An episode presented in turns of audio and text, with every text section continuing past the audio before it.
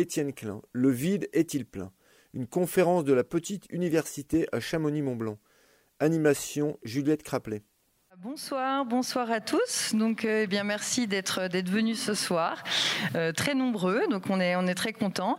Bon, pour rien vous cacher, on est on n'est pas complètement surpris parce que bah on sait que le, vide est un thème qui euh, mobilise les foules. donc, merci beaucoup. Merci bien sûr à, la mairie de Chamonix qui nous a mis à disposition gracieusement la, belle salle du, du, Majestic. On les remercie vraiment pour leur soutien et leur générosité, voilà, qui se réitère quand on organise des événements comme celui-ci. Un grand merci à eux.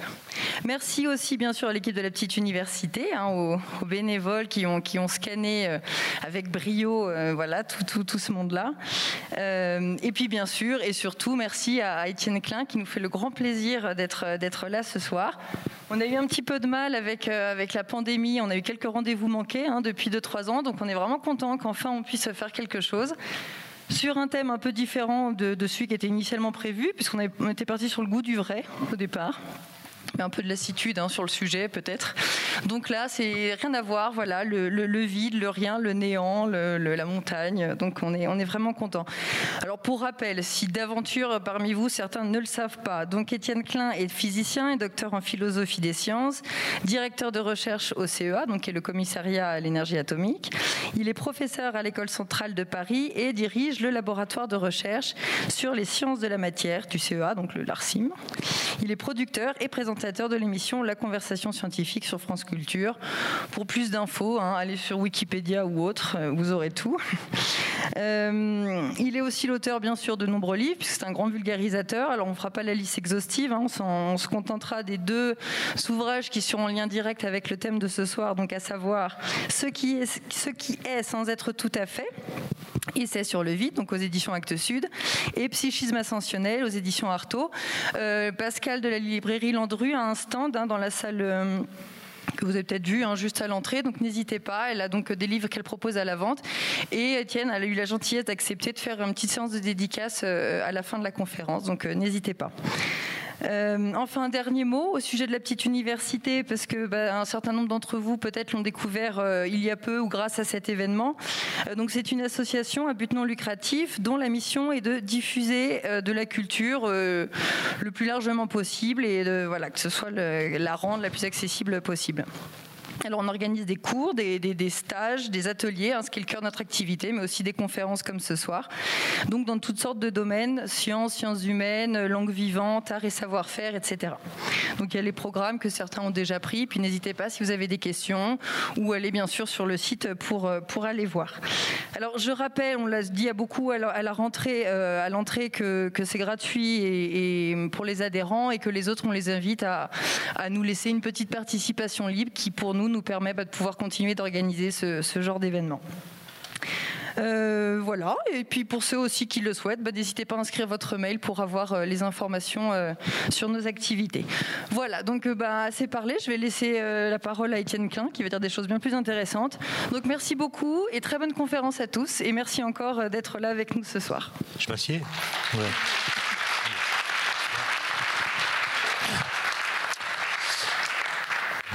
Bonsoir à toutes et à tous euh, et bonne année. Je vous souhaite euh, pour vous-même et vos proches une année lumière, sans tirer entre les deux mots, ça fait beaucoup moins loin. Une année luminifère qui porte la lumière si c'est possible.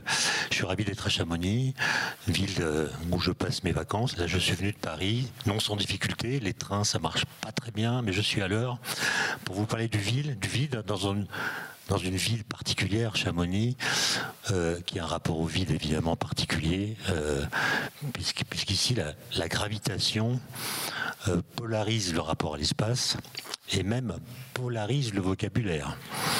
Je reconnus des alpinistes dans la salle et je me permets de dire publiquement que ce sont des gens très étranges, puisqu'ils appellent vide ce qui est en dessous d'eux, alors que le vrai vide est au-dessus d'eux. Hein. On peut faire un calcul euh, assez simple. Si on est au sommet du Mont Blanc et si on imagine qu'on tombe euh, jusqu'au niveau de la mer, on va croiser beaucoup plus de matière, donc un espace qui est plus plein que si on va directement sur la Lune. Donc euh, ce que les alpinistes appellent le vide, c'est ce dans quoi ils peuvent tomber qui est beaucoup moins vide que ce dans quoi ils ne peuvent pas tomber, à savoir ce qui est au-dessus d'eux. Tout ça pour dire que ce sont des gens bizarres, mais ça, on le savait déjà. Alors, la vie du vide est à l'évidence une vidance euh, qui a commencé, euh, pour ce qui est des idées, euh, autant qu'on puisse le savoir, au 5e siècle avant Jésus-Christ, à partir du moment où un philosophe grec, qu'on considère parfois comme le père de la philosophie, qui s'appelait Parménide, a écrit cette phrase dont on dira plus tard qu'elle a défié la pensée occidentale. Il a dit L'être est, le non-être n'est pas le non-être, qu'on pourrait traduire euh, en français moderne par le mot néant, même si c'est pas forcément la même chose. Et le seul fait de dire cette phrase a fait que le néant, ou le non-être, dès lors qu'il a été pensé, s'est un peu comporté comme le sparadrap du capitaine Haddock. C'est-à-dire qu'à partir du moment où vous avez conçu le concept de néant, vous ne pouvez plus vous en débarrasser. Et c'est pour ça que Lévinas disait l'idée de néant a défié la pensée occidentale depuis Parménide, puisque ensuite on a cessé de se demander est-ce que le non-être existe, est-ce que le néant existe? S'il n'existe pas, très bien, il n'y a que de l'être, et s'il existe, ça veut dire qu'il est un être particulier. Donc le néant n'est pas rien, etc. etc. ça c'est une période qui m'a passionné, mais je ne vais pas y passer trop de temps parce que ça m'empêcherait de dire l'essentiel pour ce qui est du vide physique. Mais au moment des questions, peut-être qu'on pourrait y revenir. Un point à noter quand même. Euh, un autre philosophe grec qu'on connaît tous, qui s'appelle Démocrite, qui a écrit beaucoup de livres, 80, pour autant qu'on puisse le savoir, dont on n'a aucune trace, on a quelques fragments qui sont restés. Il y a une phrase de Démocrite en grec ancien qui conteste Parménide pour dire que, en fait, le non-être existe autant que l'être. Et la phrase en question, c'est le Médène n'existe pas moins que le den. Médène, c'est le mot grec qui veut dire non-être. Et le den, c'est un mot qui n'existe pas et qu'invente Démocrite. Il, fabrique une sorte de néologisme, comme si en français on appelait l'être en, au motif que le non-être s'appelle le néant. Et euh, ce dicton, enfin ce, fragment plutôt, est traduit en français moderne par n'existe que les atomes et le vide. Et donc là, vous voyez, il y a un problème de traduction. L'être, c'est les atomes. Et le médène, on le traduit par vide. Alors que néant, non-être, vide, rien, sont des choses qui sont en principe différentes. Le néant, c'est pas la même chose que le rien. Le rien, étymologiquement, ça vient du mot res, la chose. Et c'est un, un mot auquel on peut attribuer des qualificatifs. Un petit rien. Un petit rien, c'est pas rien. Euh, euh, il y a plusieurs sortes de rien. On a rien de temps, c'est pas une durée nulle. Alors que vous l'avez remarqué, le mot néant est un mot auquel on n'attribue pas de qualificatif. Il n'y a pas des petits néants, des gros néants, etc. Il y a le néant qui ne peut pas se décliner autrement alors que le rien, c'est autre chose. Et il a fallu beaucoup de temps pour que on sépare le vide du néant. Et le critère qui va permettre de les séparer, c'est l'espace. C'est-à-dire qu'on va attribuer au vide une dimensionnalité, une spatialité que le néant on ne peut pas avoir par principe. Dans le néant, il n'y a rien, même pas l'espace. Alors que dans le vide, au moins dans la conception classique, il y a au moins l'espace. Et si je dis que ça a été très long pour que la démarcation soit comprise et actée, il suffit de lire une, une lettre écrite par Léonard de Vinci à l'un de ses amis. Euh, je vais la retrouver très vite. À l'un de ses amis, donc c'est au fin 15e siècle. Voilà ce qui écrit euh, si je la retrouve.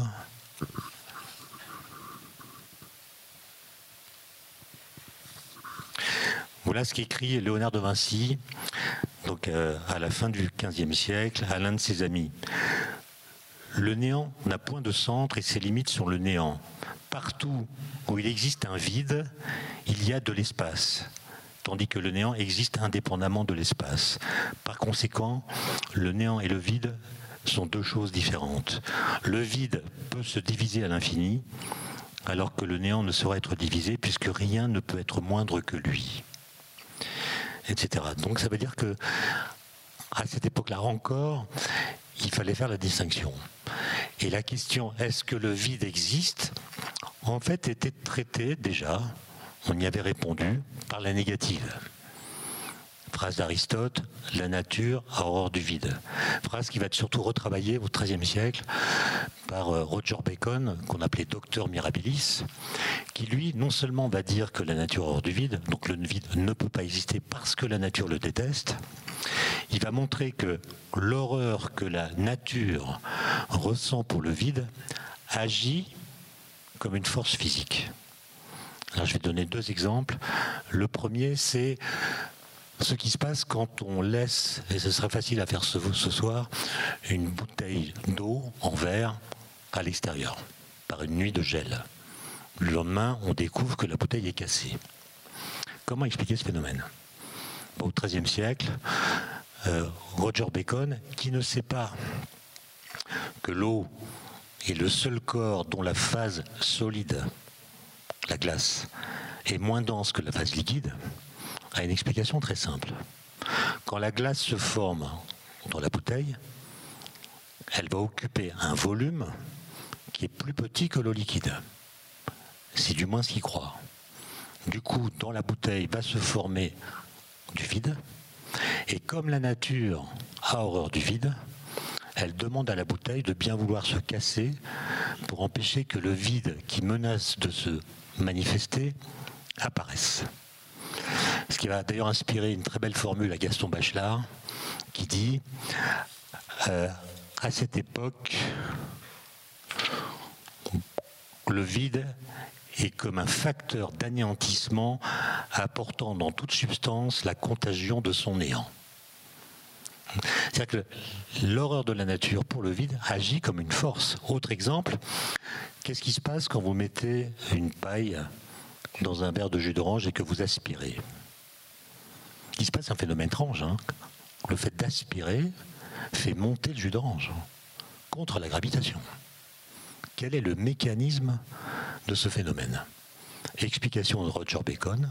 Quand vous aspirez dans la paille, vous diminuez ce qu'on appellerait aujourd'hui la pression, que lui appelait autrement, et si vous aspirez trop fort, dans la paille va apparaître du vide. Que fait la nature qui est hors du vide? Elle demande au jus d'orange de bien vouloir monter dans la paille pour empêcher que le vide se manifeste. C'est ça l'explication. Ce qui veut dire que l'horreur que la nature a pour le vide agit comme un antidépresseur. Dès qu'il y a une dépression qui se manifeste quelque part, la nature demande à la matière qui est tout autour, qu'elle soit gazeuse, liquide ou solide, de venir coloniser l'espace qui, sans cela, euh, pourrait devenir vide, ce qui serait insupportable pour la nature. Le fait qu'on ait séparé euh, le néant du vide, a permis que le vide soit pensable. Parce que le néant ou le non-être, là on peut les confondre, le néant est une, est une notion qui est, comme le dira Bergson, destructrice d'elle-même. C'est-à-dire que vous ne pouvez penser le néant que si vous n'y pensez pas. Parce que dès que vous le pensez, dès que vous essayez de vous l'imaginer, que vous le vouliez ou non, votre entendement va lui attribuer une matérialité, une substantialité, euh, une extension spatiale que le néant, par définition, ne peut pas avoir. Autrement dit, penser le néant, c'est détruire l'idée de néant qu'on pense. Pour le dire encore autrement, penser le rien n'est jamais penser à rien. Et donc le néant, c'est pour ça que ça a défié la pensée occidentale. C'est on peut le penser, en principe, puisqu'on a inventé un mot pour le désigner, mais dès qu'on se le représente, on le nie, on le supprime. Alors, euh, il y a évidemment beaucoup d'étapes euh, que je vais, que je suis obligé de sauter, mais euh, je vais venir au XVIIe siècle, qui est le siècle où l'histoire va se couper en deux il y a un avant et un après. Tout va changer et le statut du vide va être modifié par les découvertes qui ont été faites à cette époque. La première date à retenir, qui est vraiment importante, c'est 1604.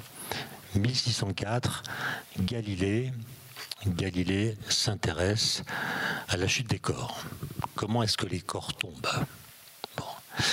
Il s'y intéresse parce que il a l'intuition que la loi de la chute des corps qu'on enseigne depuis Aristote, Aristote a écrit un livre qui s'appelle Le traité du ciel, dans lequel il dit les corps tombent d'autant plus vite qu'ils sont plus lourds. On n'est même pas sûr qu'il ait vraiment fait des observations.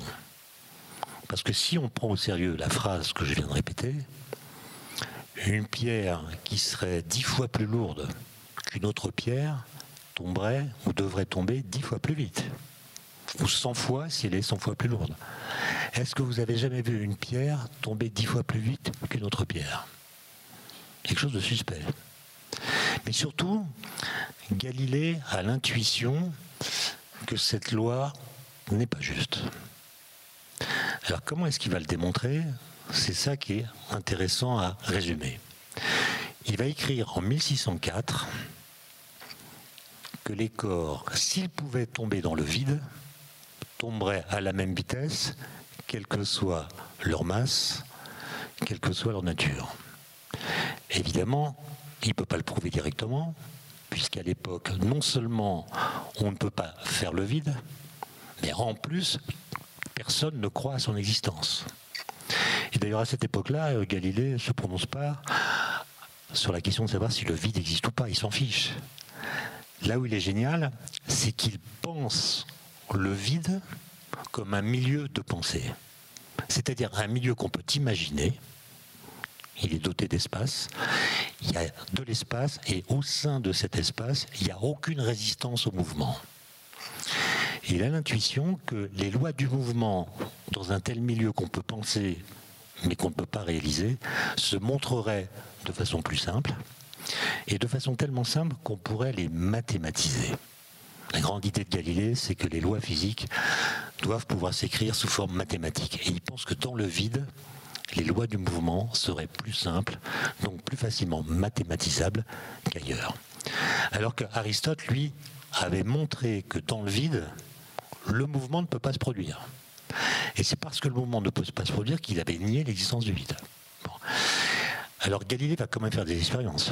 Par exemple, il va euh, laisser tomber des pierres dans de la mélasse. Et il voit que les pierres sont ralenties, freinées et même s'arrêtent. Il voit qu'elles, s'il les laisse tomber dans l'eau, elles vont être freinées, ralenties, mais moins rapidement que dans la mélasse. Et s'il les fait tomber dans l'air, il voit qu'elles sont ralenties, mais moins que dans l'eau. Et la question est, et il le dit dans l'un de ses vrais, j'ai imaginé que si la résistance au mouvement était nulle, autrement dit, si on était dans le vide, tous les corps tomberaient à la même vitesse parce que les différences de vitesse observées finiraient par s'annuler. Et il énonce une loi qui est la première loi mathématisée de la physique, qui s'énonce en deux temps. Premier temps, la vitesse d'un corps qui tombe est proportionnelle à la durée de sa chute. Autrement dit, un corps qui tombe depuis 10 secondes va 10 fois plus vite qu'un corps qui tombe depuis une seconde. Et d'une façon générale, un corps qui tombe depuis n secondes va n fois plus vite qu'un corps qui tombe depuis une seconde. C'est pas si facile à vérifier. Hein. D'abord parce qu'à l'époque, il fait pas le vide, et puis les chronomètres euh, ne sont pas ceux qu'on a aujourd'hui. Et même la notion de vitesse instantanée, qui se définit par une différentielle au sens mathématique du terme, n'est pas conçue à l'époque la notion de vitesse instantanée n'a été définie par personne. Donc, ce que, Galilée dit là, c'est une loi physique exprimée sous forme mathématique, mais pas facile à vérifier expérimentalement. Deuxième partie de l'énoncé, le coefficient de proportionnalité entre la durée de la chute et sa vitesse est indépendant de la masse et de la nature des corps. La question est comment peut-il le démontrer dès lors qu'il ne peut pas réaliser dans l'espace un volume au sein duquel la résistance au mouvement serait nulle? Ne peut pas faire le vide. Il va inventer quelque chose qu'on appelle aujourd'hui une expérience de pensée, qui va être euh, un outil absolument décisif pour trouver des lois physiques. Galilée initie cette démarche, mais elle sera reprise par beaucoup d'autres, notamment par Einstein, et j'aurai l'occasion d'en parler tout à l'heure. Je dis ça parce que aujourd'hui on parle beaucoup de big data, de données, d'algorithmes, d'intelligence artificielle. Je veux juste faire remarquer que à l'époque où Galilée découvre sa loi, on n'a pas de données. On n'a pas de données. Par rapport à aujourd'hui, évidemment. Et on peut poser la question, si on avait, si on donnait un algorithme, les données, vitesse, position, accélération, de tous les objets de n'importe quelle forme, de n'importe quelle masse qu'on peut faire tomber dans l'atmosphère. Est-ce que cet algorithme, qui, en analysant ces données, serait capable d'identifier des lois du mouvement beaucoup plus générales que celles que nous connaissons en tenant compte du vent, de la pression, de la température, etc. Est-ce que cet algorithme serait capable de déduire de ces données ce qu'avait compris Galilée, à savoir tous les corps tombent à la même vitesse dans le vide dès lors que les données sont recueillies dans l'atmosphère et non pas dans le vide? La réponse, jusqu'à preuve du contraire, est non. Autrement dit, même si on a beaucoup de données, même si on a des algorithmes, on va en ces matières moins loin qu'un cerveau génial. L'expérience de pensée que Galilée invente et qui va montrer que Aristote ne peut pas avoir raison, même si ce qu'il dit est conforme à l'observation. Cette expérience est racontée euh, par Salviati, qui est l'un des trois personnages du livre de Galilée qui s'appelle Discours sur deux sciences nouvelles. Il y a trois personnages qui, discutent de toutes sortes de choses. Et Salviati, c'est le porte-parole euh, de Galilée, c'était un de ses amis de Florence. Et euh, Salviati dit, supposons qu'Aristote a raison quand il dit qu'une grosse pierre tombe plus vite qu'une petite pierre. C'est l'hypothèse de départ. Je suppose que c'est vrai. Maintenant, qu'est-ce qui se passerait si et ça, c'est une formulation qui est la signature de l'expérience de pensée. Qu'est-ce qui se passerait si on se place dans un monde contrefactuel? Qu'est-ce qui se passerait, selon Aristote, si j'attachais la grosse pierre à la petite pierre par une ficelle? Que dit Aristote? Bah, Il dit que l'ensemble formé par les deux pierres est plus lourd que la grosse pierre. Donc, ça va tomber plus vite que la grosse pierre toute seule. Mais en même temps, comme dirait je ne sais plus qui, la petite pierre qui tombe moins vite que la grosse va tendre la corde. Et la petite pierre va faire parachute. Elle va freiner la chute de la grosse pierre. Donc Galilée découvre que dans la loi d'Aristote, il y a une contradiction que personne n'avait jamais identifié, une contradiction logique, même si son raisonnement est un peu sophistique, contradiction logique, puisque la même loi dit que ça doit tomber plus vite et moins vite que la grosse pierre toute seule. Comment résoudre la contradiction En disant que la grosse pierre tombe à la même vitesse que la petite, ce qui n'est pas ce qu'on voit? Et c'est ça l'invention de la physique moderne. C'est l'idée que les lois physiques sont des lois qui contredisent l'observation et qui ensuite obligent, si on les considère comme vraies, à réinterpréter l'observation pour que des lois qui la contredisent l'expliquent quand même. Et en l'occurrence, on va dire, bah, la gravitation fait tomber tous les corps à la même vitesse, quelle que soit leur masse, mais il y a d'autres forces qui n'existent pas dans le vide mais qui existe dans l'air, dans l'atmosphère. Pression, euh, euh, poussée d'Archimède, euh, résistance de l'air. Et ce sont ces forces, et seulement elles, qui sont responsables des différences de vitesse que nous observons lorsque nous faisons tomber des corps de masse différentes. Mais Aristote a eu tort de faire porter à la gravitation des effets qui ne viennent pas d'elle. Je vais continuer à parler du vide, mais là, je vais faire très rapidement un saut de trois siècles pour arriver à Einstein. Einstein, qui d'un point de vue intellectuel était très proche de Galilée. La seule différence, si on peut dire, entre les deux, c'est que quand Einstein fait des expériences de pensée, il met en scène son propre corps. Il met son corps en situation. Il dira d'ailleurs à la fin de sa vie, j'ai toujours eu une pensée musculaire.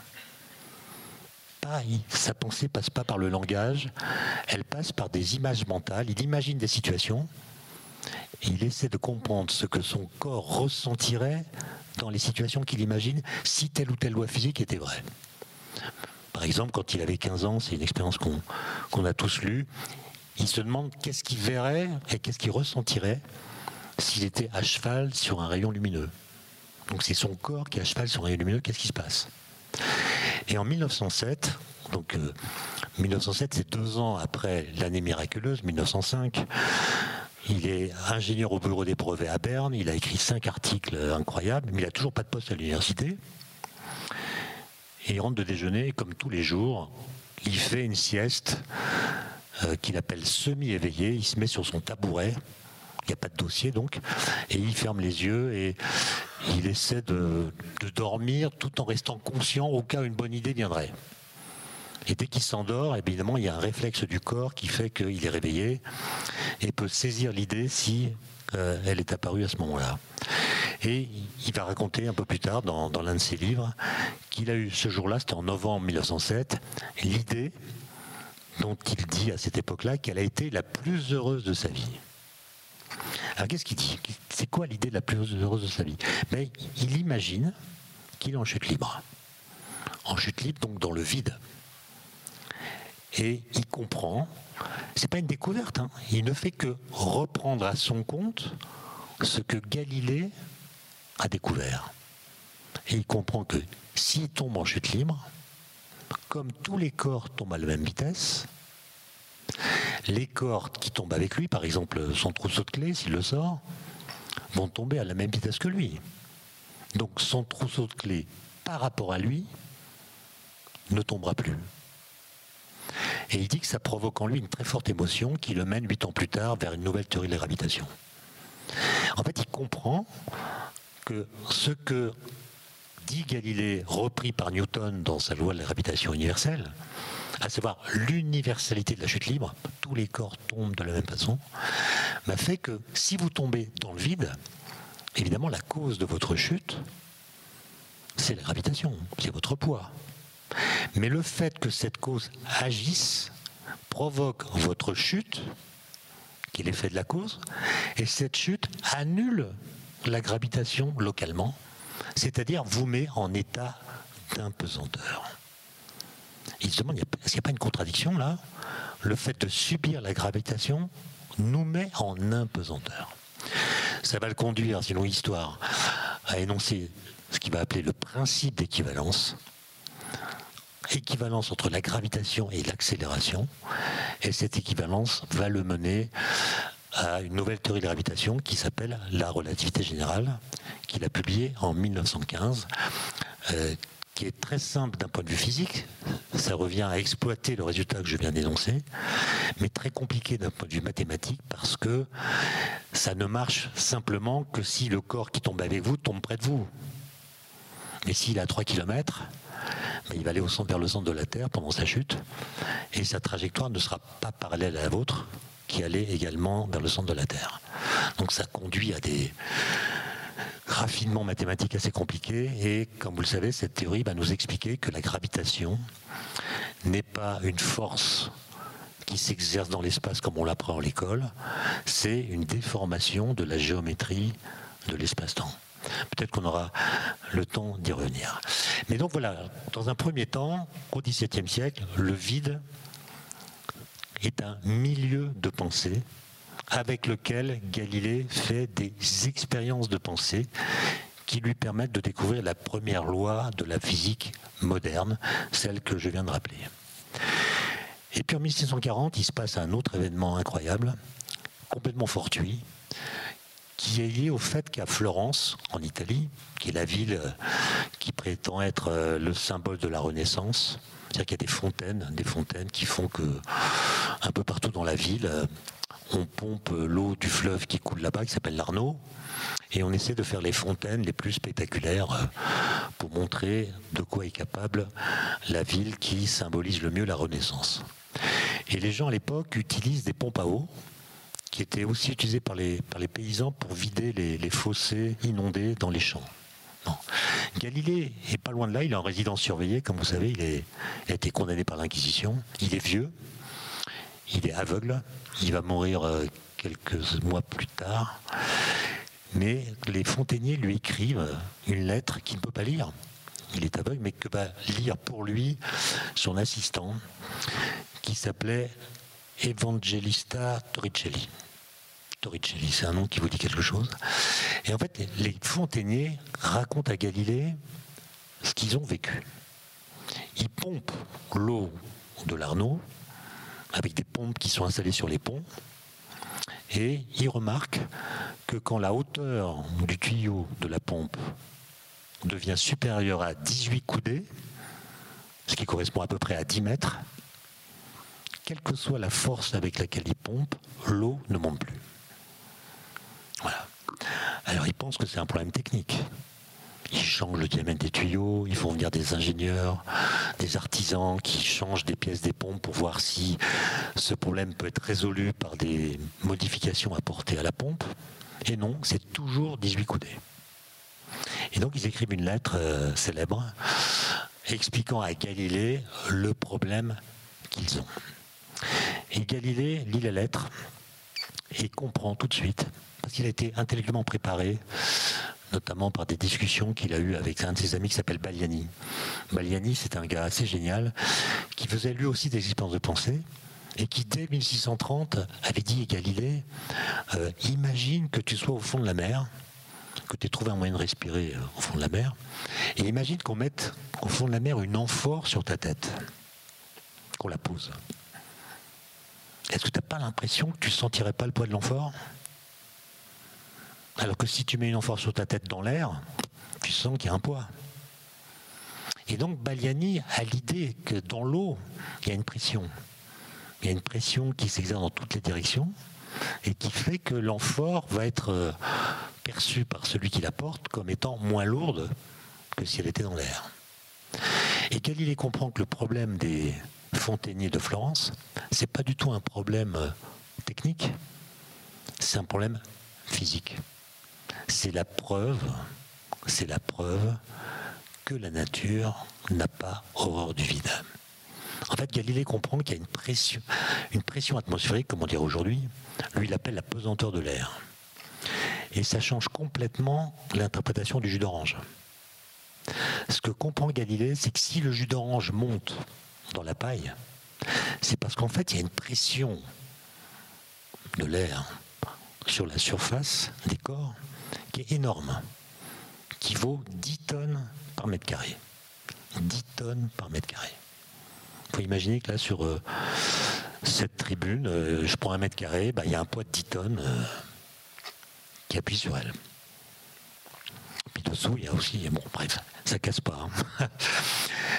Bon, et donc qu'est-ce qui se passe quand on aspire dans une paille?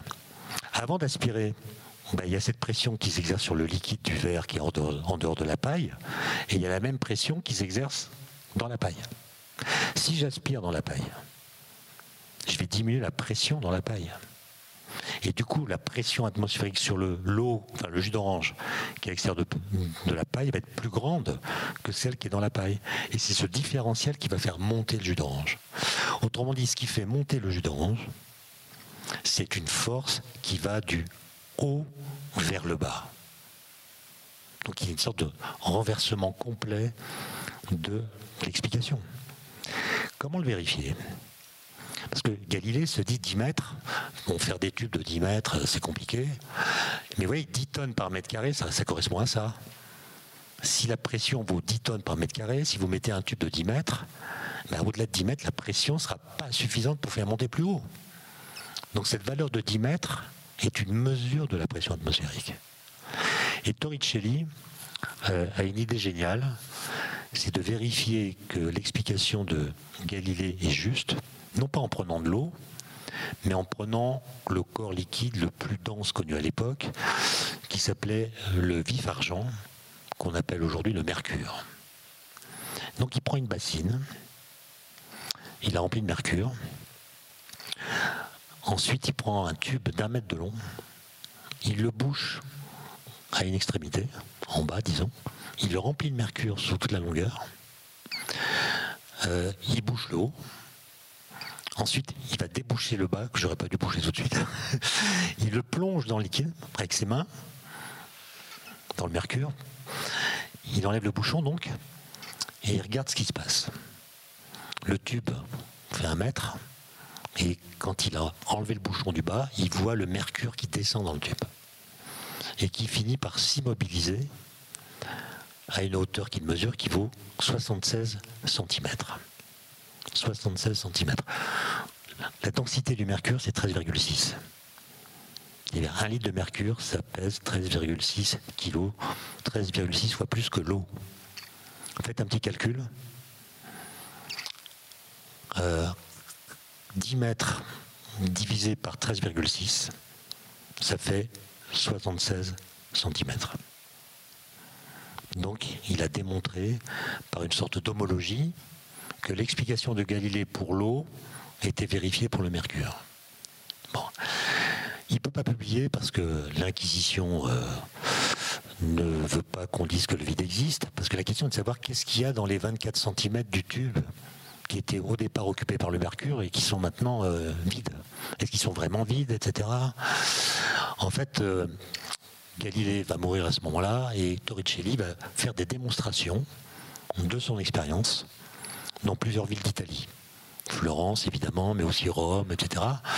Et un soir de décembre 1646, il fait l'expérience à Rome devant un parterre de, de savants, parmi lesquels figure Mersenne. Mersenne, c'est un Parisien, un ecclésiastique qui a fourni une académie et qui fait euh, une sorte de tournée en Italie et qui voit l'expérience de Torricelli. Ça l'impressionne beaucoup il rentre à Paris et euh, dès euh, les premiers mois de 1647, il en parle à tout le monde. Alors tout le monde, écoutez la liste, tout le monde ça veut dire Blaise Pascal, Descartes, Robert Val, Gassendi, enfin du beau monde quoi. Hein Descartes ne croit pas au vide, etc. il va se passer ce qu'on appelle la querelle du vide qui va occuper les esprits pendant quelques années, peu d'années, et elle va être tranchée euh, définitivement par Blaise Pascal. Blaise Pascal, il a 23 ans à l'époque, et il a l'intuition que la pesanteur de l'air doit diminuer avec l'altitude. Euh, comment le démontrer? Alors il va profiter de ses relations familiales. Il habite Paris, parfois il va à Rouen, mais à Paris il n'y a pas de montagne, à Rouen non plus.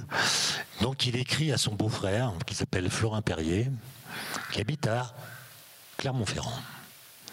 Il écrit une lettre que vous trouvez dans ses œuvres complètes, absolument magnifique, en lui expliquant ce qu'il va devoir faire.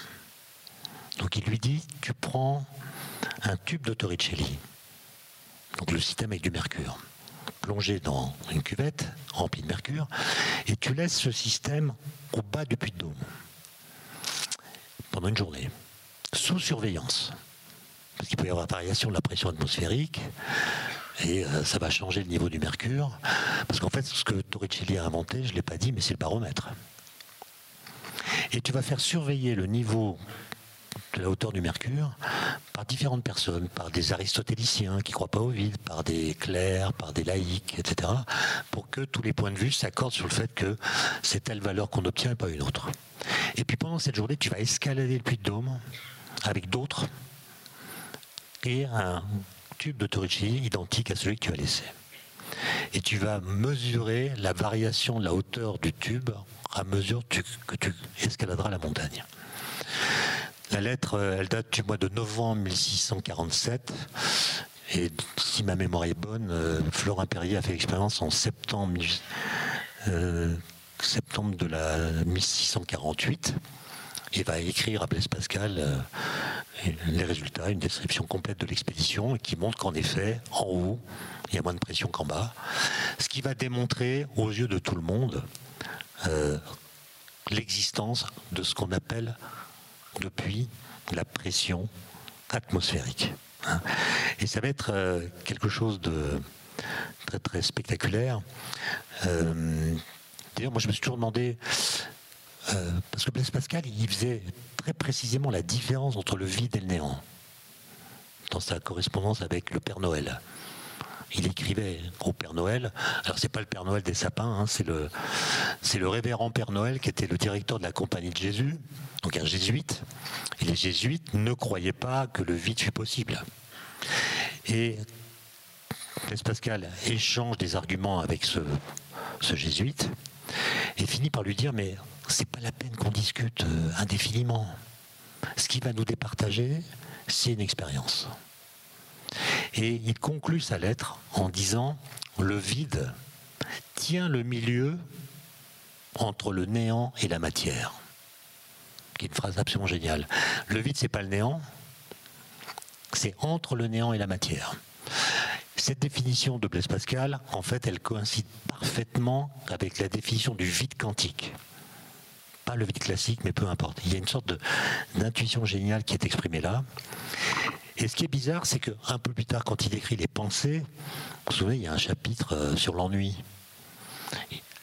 Blaise Pascal explique que l'homme ne supporte pas le néant, la mort qui l'attend, etc., et se divertit, se divertit pour échapper au néant. Et dans les pensées, quand il parle de l'ennui, parfois il utilise le mot vide, parfois le mot néant, comme s'ils étaient synonymes. Alors que dans son traité du vide, qu'il a rédigé sans publier, de façon incomplète d'ailleurs, il fait la distinction entre les deux. Et je me suis toujours demandé, j'ai pas la réponse, c'est quand même bizarre que ce soit le même esprit qui ait compris que la nature n'a pas du tout horreur du vide, mais que c'est la pression atmosphérique qui est tellement forte que quand vous créez du vide dans un volume, le moindre orifice va permettre à l'air de rentrer et donc d'empêcher que le vide apparaisse.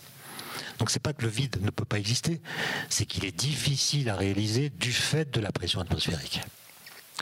Et il va comprendre aussi que nos existences, nous dans nos existences, nous ne supportons pas le vide. Et donc le divertissement est l'équivalent de la pression atmosphérique. Le divertissement, c'est ce qui empêche le vide d'apparaître dans nos vies. La pression atmosphérique, c'est ce qui empêche le vide d'apparaître dans la nature. Il y a une sorte de symétrie entre les deux, choses. Et le truc qui est très marrant, c'est que ce traité du vide que personne ne lit parce qu'il est incomplet, etc. Mais il y a, il y a des choses, euh, il y a des choses vraiment marrantes dedans, puisque ça peut vous intéresser euh, ici à Chamonix il explique qu'on ne peut pas téter un sein sur le Mont Blanc. Oui, parce qu'il dit, quand un, enfant aspire le lait du sein maternel ou de sa nourrice, on dit qu'il aspire le lait. il dit non, on n'aspire rien du tout. On n'aspire pas. C'est un verbe, aspirer, qui vient d'Aristote. En fait, non. Par la succion, vous diminuez la pression dans votre bouche, enfin, le bébé fait ça, et c'est la pression atmosphérique qui appuie sur le sein qui fait sortir le lait. On n'a rien aspiré. Et donc il dit, il dit voilà, quand un enfant a la bouche alentour du bout de la mamelle de sa nourrice, quand il suce, il attire le lait. Parce que la mamelle est pressée de tous les côtés par le poids de l'air qui l'environne, excepté en la partie qui est dans la bouche de l'enfant.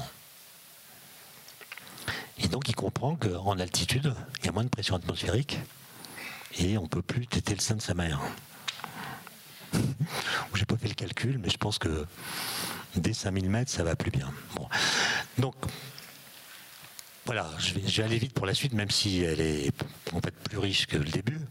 C'est qu'à partir de ce moment-là, le vide devient une affaire de physicien. Dans les dictionnaires, on dit le vide, c'est ce qui reste quand on a tout enlevé. On voit bien que cette définition ne va plus, puisque quand vous avez tout enlevé, ce qui reste, c'est le néant. Or, le vide, c'est pas le néant, c'est quelque chose de particulier. Et donc, le vide va être défini d'une autre façon, qui est la suivante. Le vide, c'est ce qui reste quand vous avez tout enlevé, sauf le vide. Et donc, la définition du vide va dépendre de la théorie physique que vous prenez comme référence. Une théorie physique, ça vous dit ce qui existe, et ça vous dit, parmi les choses qui existent, celles que vous pouvez retirer et celles que vous ne pouvez pas retirer. Et le vide, c'est ce qui restera quand vous aurez retiré toutes les choses que vous pouvez en principe retirer. Prenez par exemple Newton, la mécanique de Newton. D'après son formalisme, n'existe dans l'univers, si on met Dieu de côté, que l'espace, le temps, les corps matériels. Le vide, c'est ce qui reste quand vous avez retiré les corps matériels. Donc c'est l'espace avec rien dedans et le temps. C'est la conception, disons, classique du vide, même si c'est un vide dont on sait qu'il n'existe pas. Si vous prenez la mécanique quantique, j'y viendrai, on aura une autre, une autre définition. Mais je voudrais juste citer une remarque de Descartes intéressante. Descartes, il dit, on dit d'un objet qu'il est vide en fonction non pas de sa nature, mais de sa finalité. Il prend l'exemple d'une cruche. Une cruche, ça a pour finalité, pour vocation, de stocker ou de permettre de transporter de l'eau, du lait, du vin, peu importe. Et vous direz que la cruche est vide si elle ne contient ni eau, ni lait, ni vin, etc. Mais en fait, elle n'est pas vide. Vous dites qu'elle est vide, mais elle n'est pas vide, elle contient de l'air. Et donc, que voudrait dire pour la cruche qu'elle soit vraiment vide? Mais vous retirez l'air déjà. Mais si vous avez retiré l'air, il va rester dans la cruche du rayonnement électromagnétique. Parce que la température des parois n'est pas nulle.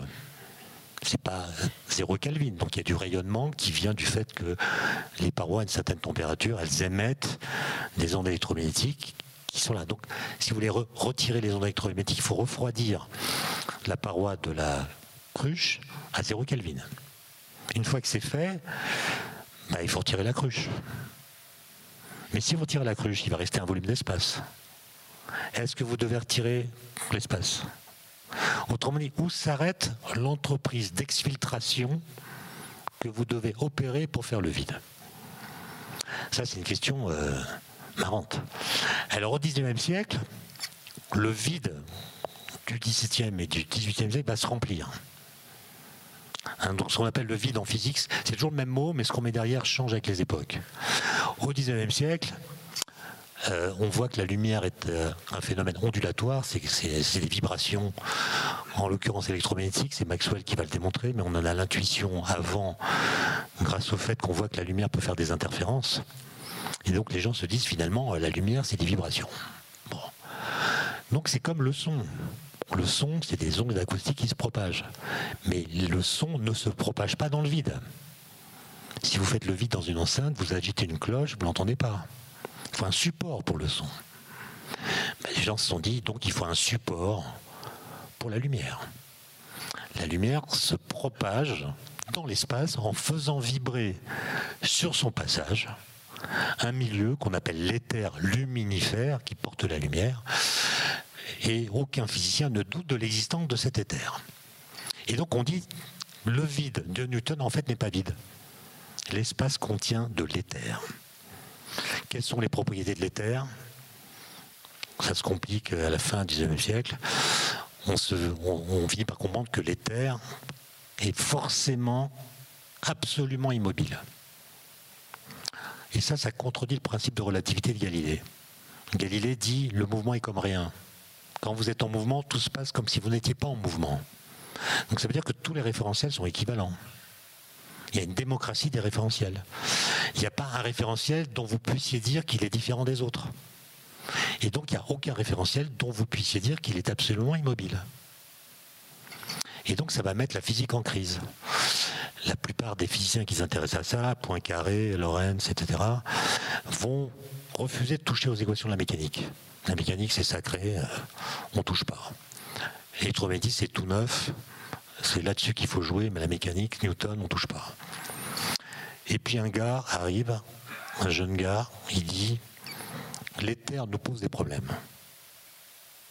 Si on proclame qu'il n'existe pas, les problèmes qu'il pose disparaissent. Et ce gars s'appelle Albert Einstein. Il va dire l'éther n'existe pas, donc la lumière se propage toute seule comme une grande dans le vide. C'est un phénomène physique à part entière, il n'a pas besoin d'un support pour se propager. Donc la, la, lumière devient une entité physique autonome. Elle n'a pas besoin d'être portée pour se propager. Et ça va l'amener à ce qu'on appelle la théorie de la relativité restreinte qui va changer les relations entre l'espace et le temps. Donc, le vide qui s'était rempli au XIXe siècle par l'éther est vidé en 1905. Il va se re-remplir un peu plus tard avec la mécanique quantique. Alors la mécanique quantique, c'est la physique qui décrit les interactions entre particules élémentaires. Pour vous donner une image de ce qu'est le vide quantique, je vais m'appuyer sur euh, une série de tableaux qui a été euh, produite par Picasso entre décembre 1945 euh, et janvier 1946, qu'on peut voir au musée Picasso à Paris. Donc, premier tableau, il peint un taureau un taureau euh, décrit de façon euh, très réaliste. Énorme, gras, euh, transpirant, enfin un taureau quoi. Deuxième tableau, pas une semaine plus tard, c'est le même taureau mais avec des formes plus géométriques, avec une ossature plus épurée. Et peu à peu, à mesure que les tableaux se succèdent, le, taureau va être débarrassé de sa graisse ontologique il va être de plus en plus, de plus, en plus épuré et géométrique. Et le douzième tableau, c'est même pas, c'est pas de la peinture, c'est un dessin. Il représente le taureau avec une douzaine de traits curvilignes. Et si par la pensée, vous supprimez l'un de ces traits, vous ne reconnaissez plus qu'il s'agit d'un taureau. Autrement dit, il a dessiné le minimum qu'il faut représenter pour qu'on puisse reconnaître qu'il s'agit d'un taureau. On pourrait dire qu'il a dessiné ce qu'un physicien après appellerait l'état fondamental du taureau, son état minimal. Et bien le vide quantique, c'est ça. Le vide quantique, c'est la matière dans son état minimal. Si vous prenez les équations de la physique quantique et que vous tentez à partir d'elles de faire le vide, donc vous allez, donc il y a évidemment l'espace, il y a le temps, et puis il y a les particules. Bon, électrons, euh, photons pour la lumière, euh, quarks, euh, neutrinos, etc. Vous les enlevez toutes. Vous faites le vide. Mais ce que vous disent les équations de la physique quantique, c'est que quand vous faites ça, les champs quantiques qui sont associés à ces particules ne s'annulent pas. Donc les particules ne sont plus là, mais les champs quantiques auxquels elles sont associées demeurent présents. Autrement dit, les particules sont présentes sans être réelles. Pour le dire autrement, elles ont moins d'énergie que leur énergie de masse décrite par Einstein, mc carré. E égale mc2, vous vous souvenez de ça? Ben, Vous avez une particule de masse m dont l'énergie est inférieure à mc carré. Donc elle n'a pas assez d'énergie pour être pleinement incarnée. Elle est crevée. Elle est fatiguée. Elle vit dans une espèce d'ontologie endormie. Quoi. C'est des particules fatiguées. Certains les appellent des belles bois dormants. Et la seule façon de les réveiller, c'est de leur donner l'énergie qui manque à leur pleine incarnation. Et à ce moment-là, elles sortent du vide quantique. Ces particules-là, on les appelle des particules virtuelles virtuelles pour la raison que j'ai dite, et on peut les rendre réelles en leur donnant l'énergie qui leur manque. Et c'est ce qu'on fait euh, pas loin d'ici, à Genève, au CERN, où avec un grand collisionneur qui s'appelle le LHC, on fait des collisions de protons qui, pendant un temps très court, dans un petit volume, vont déposer l'énergie de la collision dans le vide quantique. Cette énergie va être avalée par les particules virtuelles qui vont devenir réelles elles vont aussi avaler un peu d'énergie cinétique qui va leur permettre de sortir du vide. Et on va les détecter dans les gros détecteurs qui sont installés autour des points de collision. C'est comme ça qu'on a découvert le boson de Higgs en, 2012. En fait, il n'y a, plus de, boson de Higgs dans l'univers. Il est trop froid. Par contre, si on fait des collisions, on va recréer dans un petit volume d'espace les conditions physiques de l'univers primordial, c'est-à-dire très forte température, très forte densité. Et comme les lois physiques ne vont pas changer, les phénomènes physiques du passé vont se réactualiser dans le présent dès lors que les conditions physiques du passé seront renouvelées. Donc en fait, le CERN, c'est une machine, non pas à remonter le temps, mais une machine qui offre à l'univers une cure de jouvence. Il peut revivre des trucs qu'il n'avait pas vécu depuis 13,7 milliards d'années. Tout ça parce que le champ de Higgs est toujours présent, mais pas les quantas qui lui sont associés qui réclament une énergie qui a plus dans l'univers parce qu'il est en expansion et, et, se, et se refroidit. Hein, donc le vide quantique, c'est exactement le vide de Blaise Pascal. C'est pas le néant. Toute la matière est là, tous les champs quantiques sont là, mais ils sont dans l'état de plus basse énergie, de sorte que les particules qui leur sont associées sont présentes mais pas vraiment réelles. Elles ne demandent pour s'actualiser, pour devenir réelles, que un peu d'énergie pour se manifester. Donc le, vide quantique, pour utiliser une autre métaphore, c'est comme un livre, un livre qui a été écrit, mais qui n'a pas été lu.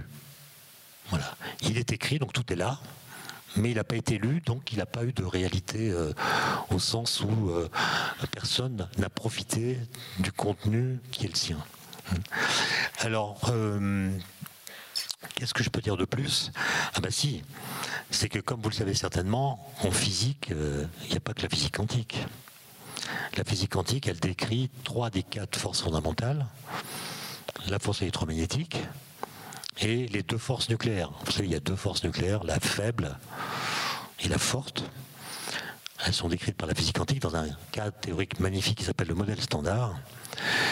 Et euh, il y a une quatrième interaction que j'ai cité, la gravitation. La gravitation qui, en fait, n'est pas une force, comme je l'ai dit, mais une interaction, ou plutôt une déformation de la géométrie. Alors, d'où est-ce que ça vient? On a tous appris à l'école euh, un des principes fondamentaux de la mécanique, de Newton. Il y a le principe de relativité dont j'ai parlé, mais il y en a un autre qui est le principe d'inertie. Le principe d'inertie dit un corps qui n'est soumis à aucune force a un mouvement rectiligne et uniforme. Donc il avance en ligne droite à vitesse constante. Ce qui peut choquer, hein. moi quand je l'ai entendu euh, pour la première fois en classe de seconde, euh, j'ai pas compris pourquoi euh, je devais pédaler à vélo quoi, pour aller au lycée. C'est un principe qui vous dit vous cessez de pédaler, et c'est un peu comme la loi de la chute des corps. C'est une loi qui est contredite par l'observation et qui oblige à réinterpréter l'observation pour montrer comment elle explique quand même l'observation. Et à partir du moment où vous croyez au principe d'inertie, bah, si cessant de pédaler à vélo, votre vélo s'arrête, c'est parce qu'il y a d'autres forces, frottement sur la route, frottement de l'air, qui finissent par annuler le mouvement. Bon. Mais au XIXe siècle, fin 19e, les gens ont compris que, en fait, il y a des étoiles partout, en tout cas dans, le, dans la Voie lactée, notre galaxie, il y a des étoiles partout. Donc, il y a de la masse partout. Donc, il y a de la gravitation partout. Toutes les masses qui sont là engendrent des champs gravitationnels partout dans l'espace, de sorte qu'un objet massif mis en un point de l'univers va subir au moins une force qui est son poids. Donc, à l'école, on apprend un corps qui n'est soumis à aucune force, à un mouvement rectiligne uniforme. Or, il n'existe aucun corps auquel cette phrase puisse s'appliquer, puisque tous les corps subissent au moins la force de gravitation. Et donc, il y a un jeune homme qui se dit, bah, c'est bizarre, Soit on accepte de construire la physique sur du sable, c'est-à-dire sur un principe métaphysique qu'on ne peut pas vérifier directement et qu'on ne peut juger qu'à partir des conséquences qu'il a et qu'on peut vérifier. Mais l'énoncé qui lui est associé est un énoncé qui est toujours fictif. Et c'est embêtant de construire la physique sur une métaphysique. Et ce gars dit, mais il y a une autre solution qui permet de sauver le principe d'inertie, c'est de démontrer que la gravitation n'est pas une force. Ce monsieur s'appelle Albert Einstein, et il va en effet démontrer que la gravitation n'est pas une force. On dit par exemple que la Terre tourne autour du Soleil parce qu'elle est attirée gravitationnellement par le Soleil. Et eh bien Einstein dit non. Non, la Terre, euh, elle va en ligne droite. Elle a un mouvement inertiel. La Terre a un mouvement inertiel. Elle ne subit aucune force puisque la gravitation n'est pas une force. Évidemment, les Claude Allègre de l'époque euh, lui ont dit mais ça va pas la tête. Euh, nous, on voit bien que la Terre tourne autour du Soleil. Donc sa trajectoire n'est pas linéaire. Elle ne va pas en ligne droite. Ce à quoi Einstein répond, c'est normal, parce que les lignes droites dans des espaces courbes tournent. Voilà. Donc en fait, le Soleil déforme la géométrie de l'espace-temps, le courbe, et la Terre va en ligne droite dans un espace courbé, ce qui lui donne la trajectoire elliptique que vous connaissez. Or, le vide de la relativité générale, ce qui reste quand on a tout enlevé d'après les équations de la relativité générale, n'est pas du tout le même vide que celui de la physique quantique. Et d'une façon générale, la physique quantique et la relativité générale sont deux théories contradictoires l'une avec l'autre. Ça ne se voit pas trop parce que quand vous faites une expérience de haute énergie au CERN, les forces que subissent les particules sont tellement intenses que la gravitation est négligeable par rapport à elles. Donc dans la vie courante, c'est la gravitation qui est dominante à grande échelle, on n'a pas besoin de physique quantique. Et quand on a besoin de la physique quantique, la gravitation ne joue pas de rôle. Donc la contradiction entre les deux théories n'est pas visible expérimentalement jusqu'à preuve du contraire. Sauf que si on veut décrire l'univers primordial, donc le Big Bang et après, il faut décrire toutes les interactions en même temps, parce que les particules subissent les quatre forces très intensément. Et donc les gens cherchent des théories pour unifier la physique quantique et la relativité générale, théorie des supercordes, etc. Mais vous voyez que pour l'instant, on a une physique qui est schizophrène. Il y a le vide quantique pour la physique quantique, il y a le vide de la relativité générale. En fait, il y en a plusieurs, selon qu'on met une constante cosmologique. Je ne vais pas rentrer dans les détails, mais il y en a plusieurs.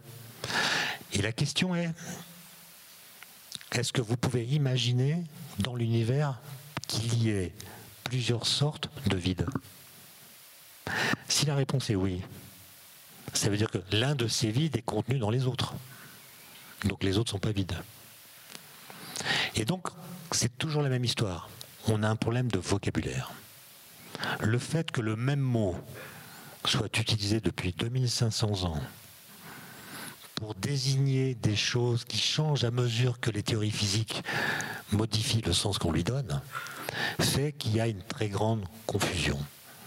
On devrait plutôt parler du vide quantique d'une part, et puis donner un autre nom au vide de la relativité générale pour que dans les discussions, il ne soit pas confondu. C'est un peu la même chose qu'avec euh, le mot temps.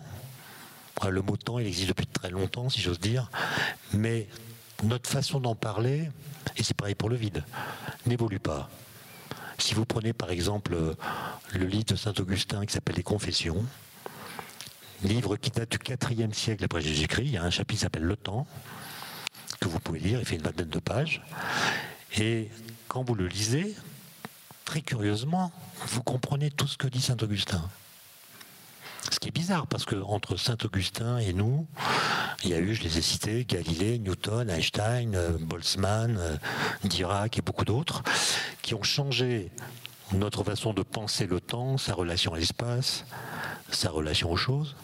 Et si on avait pris au sérieux ces découvertes, elles auraient modifié nos façons de dire le temps. Donc, si nous comprenons ce que dit Saint Augustin, c'est parce qu'en 2022, nous parlons du temps comme Saint Augustin. Autrement dit, notre façon de dire le temps n'a nullement été impactée par les découvertes des physiciens. Et la même chose vaut pour le vide. On le met à toutes les sauces. Euh, le vide newtonien, il n'existe pas. Quel que soit le volume d'espace que vous preniez dans l'univers, bah, il contient au moins du champ gravitationnel. Il contient le fond diffus cosmologique, un rayonnement qui vient euh, du moment où la lumière s'est libérée de la matière 400 000 ans après le Big Bang. Il est traversé par du rayonnement cosmique. Donc il n'y a aucun endroit dont vous puissiez dire qu'il correspond au vide newtonien. Hein. D'autre part, euh, le mot vide, il sert à, décrire toutes sortes de, situations qui n'ont rien à voir avec le vide tel que je viens de le définir. Donc c'est un mot de la langue courante euh, qui, si on veut vraiment le penser, bah, suppose qu'on retravaille cette définition, qu'on peut-être on, le remplace par plusieurs autres mots qui diraient mieux ce qu'on a à dire. Les Anglais ont pas mal de mots différents pour dire le vide. Il y a void, vacuum, emptiness, nothingness, etc. Et à chaque fois, c'est une chose différente. En français, on n'a que vide. Et il me semble que ça limite nos capacités à bien le penser. Voilà, je m'arrête là et je serais ravi de répondre à vos questions.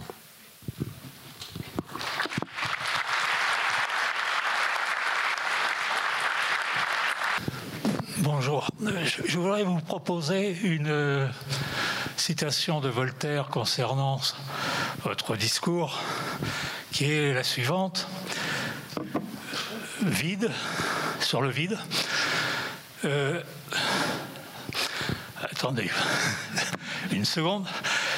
Euh, être, verbe nul et mystérieux, qui a fait une longue carrière dans le vide.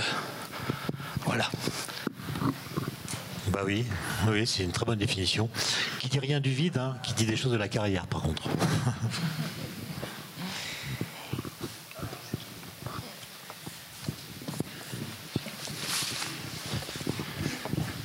Moi, j'avais une question. Euh, je voudrais revenir sur le début de la conférence. Euh, quand vous avez parlé du néant et de la difficulté ou de l'incapacité de l'esprit humain à conceptualiser ce néant. Et quel rapport vous faites avec une autre, euh, une autre notion euh, difficilement euh, conceptualisable qui est l'infini? Est-ce que c'est le trop-plein? Est-ce que c'est le pendant du néant? Est-ce que, oh, L'infini, je crois, moi je vois pas de lien direct entre l'infini et le néant. Bon, l'infini, c'est un peu la même chose que le néant, c'est-à-dire c'est une notion polymorphe. Enfin, plutôt, c'est la même chose que le vide. Le néant, j'ai dit, il n'y a qu'un seul sens. La seule question de savoir s'il existe ou pas. Si on dit que le néant existe, ça veut dire, je l'ai dit, qu'il est le sujet du verbe être. Donc il est quelque chose qui est. Bon. Et alors que Parménide disait, le néant, c'est le non-être, et le non-être n'existe pas. Il disait aussi, ne peuvent exister que les choses qu'on peut penser. Et donc il dit, le non-être n'étant pas pensable, il n'existe pas, sauf qu'il l'a pensé puisqu'il l'a nommé. Donc vous voyez, on peut faire du Raymond DeVos avec tout ça. Mais l'infini, euh, l'infini, si vous voulez, il a subi une révolution au XIXe siècle, à la fin du XIXe siècle, parce qu'il a longtemps été pensé comme une extension du fini. Donc vous commencez par euh, prendre les nombres entiers, vous avez des nombres, et puis vous augmentez, vous augmentez, et puis à force d'ajouter des nombres nombres, vous atteignez l'infini comme passage à la limite.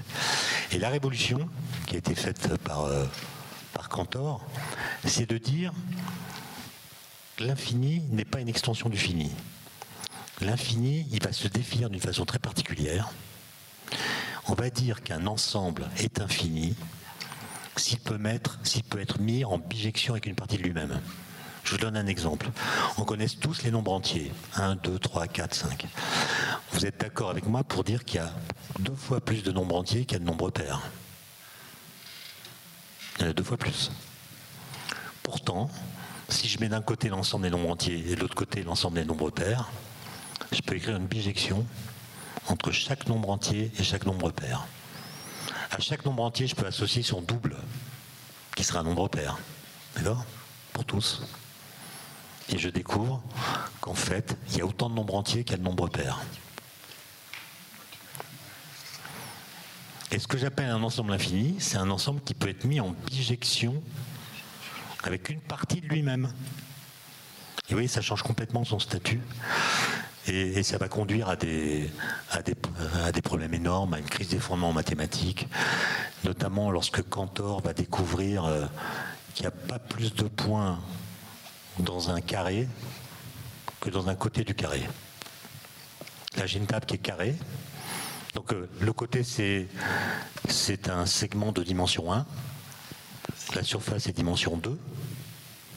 OK Donc, je m'attends à ce qu'il y ait plus de points sur la surface que sur le côté. Et Cantor, il a établi une bijection entre chacun des points du côté et chacun des points de la surface. Donc, il n'y a pas plus de points dans la surface que sur le côté. Ça l'a rendu fou. Il a écrit une lettre à son ami euh, King dans, laquelle il y a la démonstration, et il conclut en disant Je le vois, je le vois dans mes calculs, mais je ne le crois pas. Et c'est à partir de ce moment-là que l'infini va devenir un méga problème. Il y a plusieurs sortes d'infini. Il y a l'infini des nombres entiers qu'on appelle dénombrables. On sait que les réels, c'est un infini plus grand que les dénombrables. Il y a la question de savoir s'il y a un infini entre les, les entiers et les réels. L'hypothèse du continu. Euh, on peut aller loin là-dedans. Je faut aussi dire que tous les mathématiciens qui ont travaillé là-dessus sont devenus fous. Cantor, le premier, Gödel. C'est peut-être le lien entre le néant et. Ça n'existe pas. Bon. Mais vous savez, le néant, en fait, c'est la question du néant qui pose la question de l'origine de l'univers. Euh, si vous dites que l'univers a une origine, ça veut dire qu'il a été précédé par du néant. Si vous dites que l'univers a une origine, ça veut dire que le néant a existé. Or, dans certains discours qu'on entend aujourd'hui, notamment à propos d'un certain livre dont on fait beaucoup de publicité, à chaque fois qu'on nomme l'origine de l'univers, par exemple en disant l'origine de l'univers c'est un trou noir, c'est le vide quantique, c'est un océan primordial, c'est un œuf primitif, c'est un demi-dieu, c'est une brane, Bon, à chaque fois que vous nommez l'origine de l'univers, vous dites une chose qui contredit l'idée que l'univers a une origine. Autrement dit, nommer l'origine de l'univers, c'est la nier. Alors pourquoi? Parce que ou bien cette chose que vous mettez en amont de toutes les autres, que vous appelez l'origine, a toujours été là.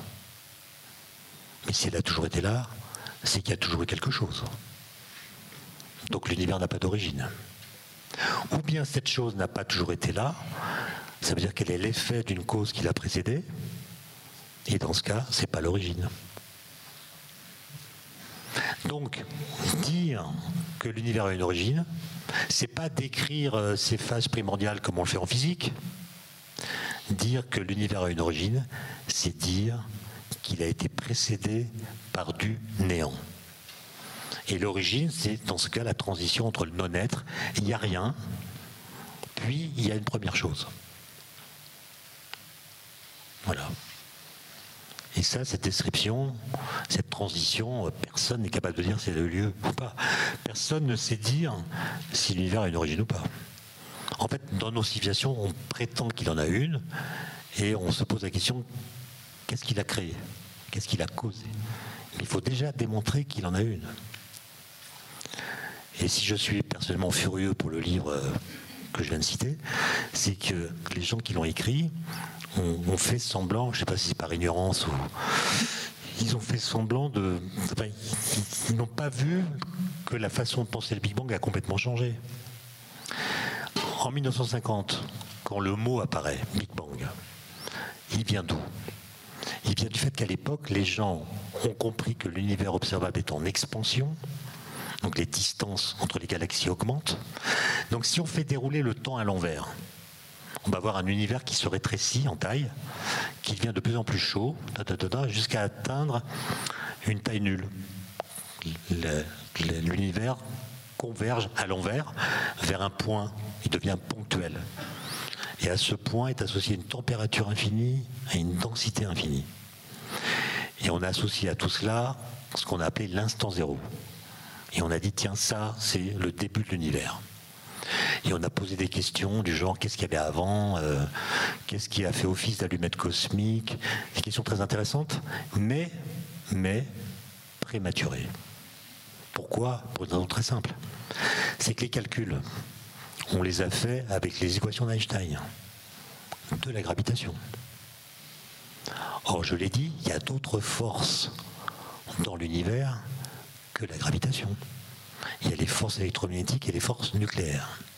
Donc quand vous remontez dans le temps, l'énergie des particules augmente très fortement puisque la température augmente. Donc les particules ont des énergies colossales, encore plus grandes que celles qu'on peut faire euh, au CERN.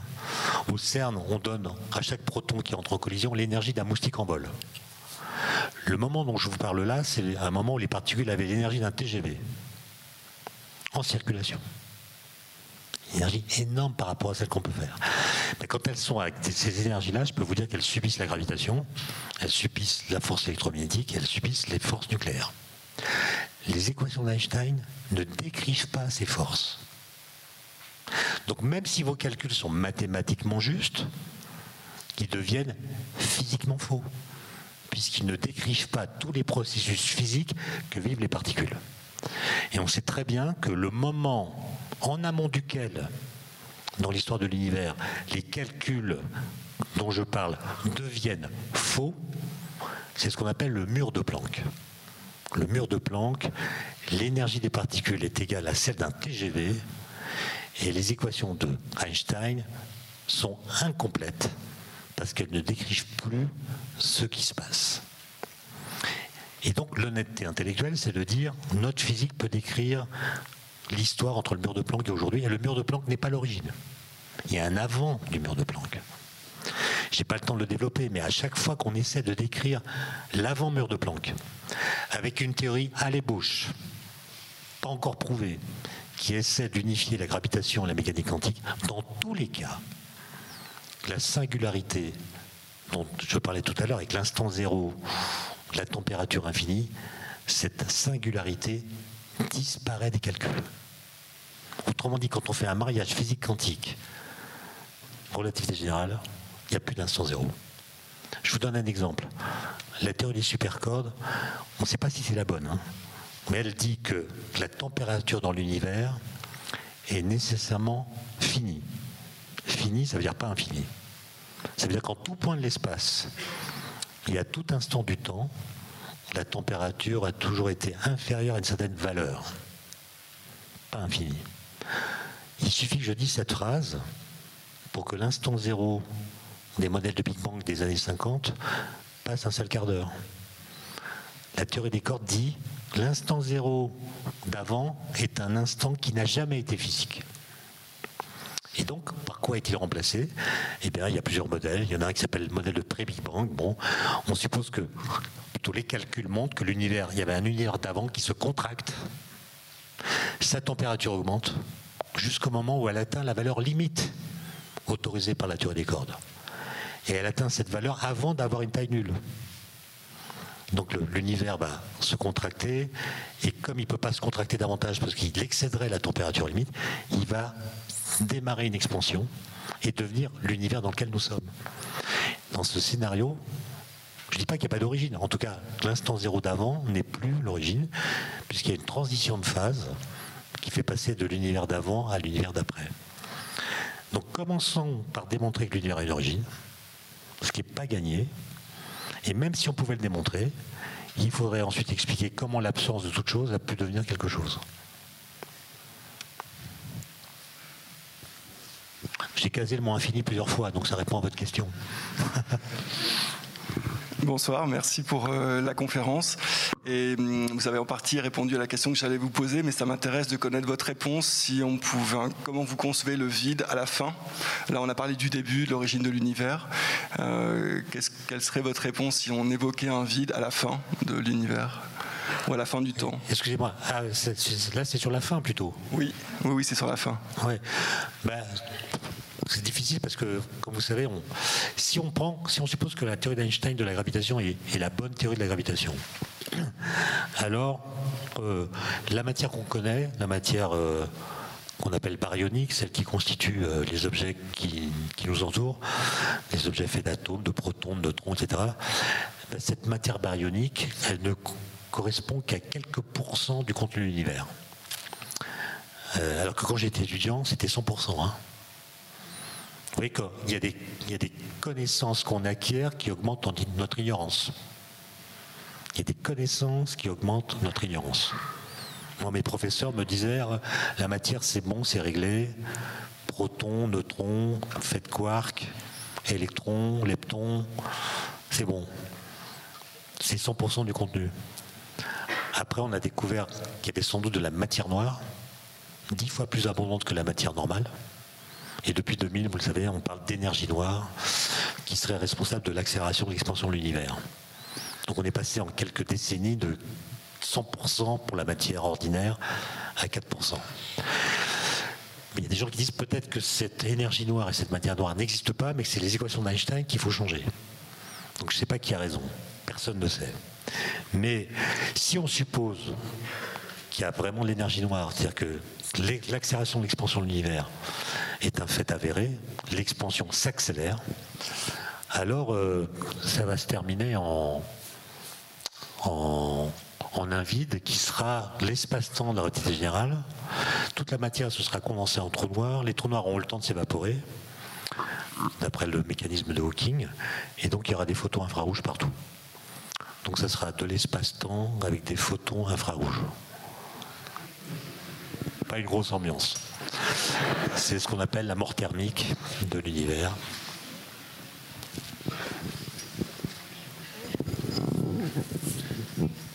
Je voulais vous demander qu'est-ce que la, sonde ou le télescope James Webb pourrait nous permettre de ou pourra nous permettre de découvrir de nouveau.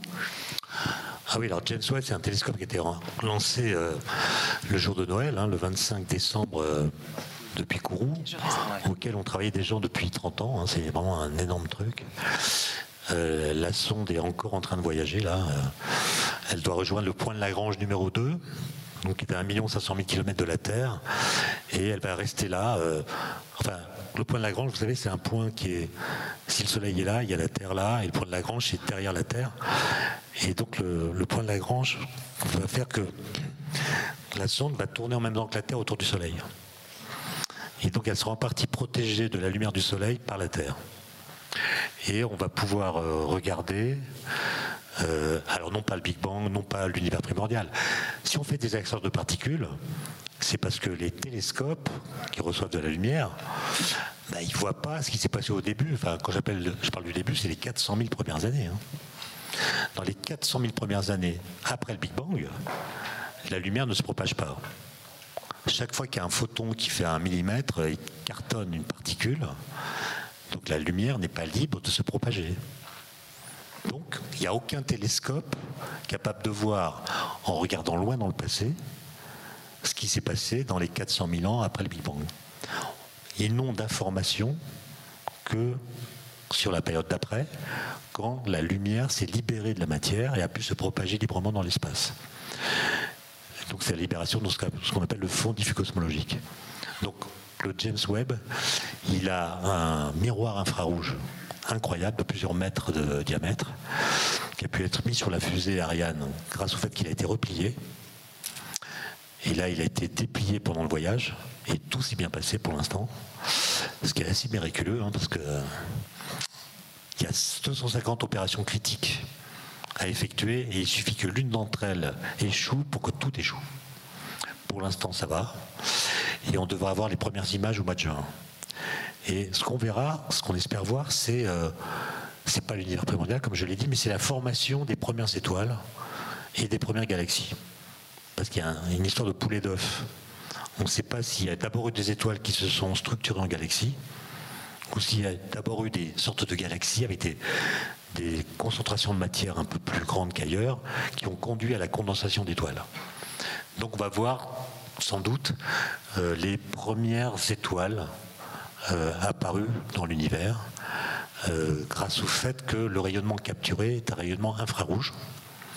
Et comme vous le savez, euh, quand les objets sont très loin de nous, ils vont très vite, ils s'éloignent très vite de nous.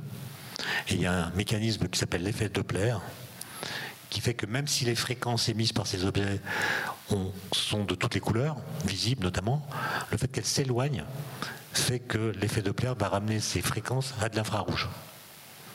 Donc c'est pas qu'ils émettent, c'est pas que les étoiles émettent de l'infrarouge, c'est fait que quand la lumière nous arrive, elle est devenue infrarouge et on va pouvoir euh, Donc je peux pas vous dire ce qu'on va voir. Hein. mais c'est ce qu'on espère voir et ça pourrait non pas changer, je pense, le modèle cosmologique, mais ça pourrait quand même nous préciser quelles ont été des étapes cruciales dans l'histoire de l'univers sur la structuration de la matière. Il y a des gens qui, espèrent des choses euh, un, peu, un, peu, plus incertaines, de pouvoir par exemple analyser la composition chimique de l'atmosphère d'éventuelles exoplanètes, ou plutôt l'éventuelle atmosphère d'exoplanètes. Hein. Et on pourrait voir dans les gaz que les exoplanètes pourraient contenir dans l'atmosphère d'éventuelles euh, traces de vie. Euh. Mais ça, c'est du. Autant on est sûr qu'on verra des étoiles très jeunes, autant ce que je viens de dire là est plus hypothétique.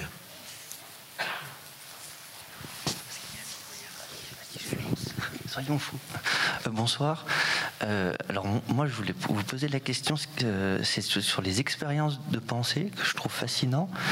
Euh, est-ce que dans votre milieu, c'est quelque chose qui est, malgré les, exemples incontestables que, vous avez expliqués, il y a des, plus de gens qui croient que ce qu'ils voient ou l'expérience de pensée, c'est quelque chose de répandu parmi les, scientifiques?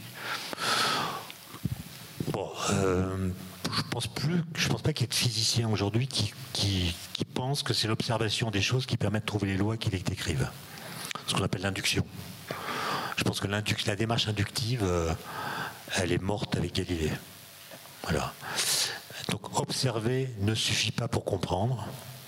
Et faire une expérience de pensée, c'est trouver un stratagème intellectuel pour que le monde décoïncide avec ce qu'il nous montre. On se met à côté pour l'interroger autrement et on revient vers lui pour, vérifier si ce qu'on a trouvé par ce raisonnement lui correspond ou non. Donc on fait un pas de côté euh, pour faire parler les théories, vérifier leur consistance et imaginer de, nouvelles, euh, nouvelles lois physiques pour éventuellement les corriger. Euh, alors il y a encore des physiciens qui font des expériences de pensée, par exemple Hawking, Stephen Hawking, il a, en faisant une expérience de pensée et puis des calculs, il a montré que les trous noirs si leur horizon est décrit de façon quantique, doivent s'évaporer, doivent émettre du rayonnement, ce qui contredisait leur statut initial, puisqu'un trou noir, c'est par définition un objet qui ne peut pas émettre de lumière. En fait, il a montré que si. Mais le rayonnement qu'il a prédit, on l'a jamais observé. Donc ça reste encore euh, une hypothèse. Mais pensez à des expériences de pensée toutes simples. Celles d'Einstein sont à mon avis les plus belles. Parce qu'Einstein a dit à la fin de sa vie, moi j'ai trouvé la relativité, grâce à mon retard mental. Parce que je me suis posé des questions d'enfant avec un cerveau d'adulte. Et il explique en fait les questions d'espace et de temps, un enfant de 7 ans les a résolues. À 7 ans, on a compris que l'espace, ça se mesure avec des règles, des doubles décimètres, et les durées, ça se mesure avec des horloges ou des montres. Une fois qu'on a compris ça, c'est bon, quoi. Et lui dit non, moi je me suis interrogé là-dessus à un âge plus avancé, parce que j'avais un retard mental. Et donc j'ai traité ces questions avec un cerveau d'adulte. Et quand il a eu 15 ans, il a écrit une lettre à, l'un de ses l'un de ses oncles maternels qui s'appelait César Coq et il lui dit quelles sont les questions qui l'intéresseront toute sa vie. Et il raconte que toutes les questions qui l'intéresseront sont des questions relatives à la lumière. Et il énonce une expérience de pensée. Si un jour votre enfant vient vous poser la question un soir euh, après dîner, euh, vous allez lui dire va jouer quoi.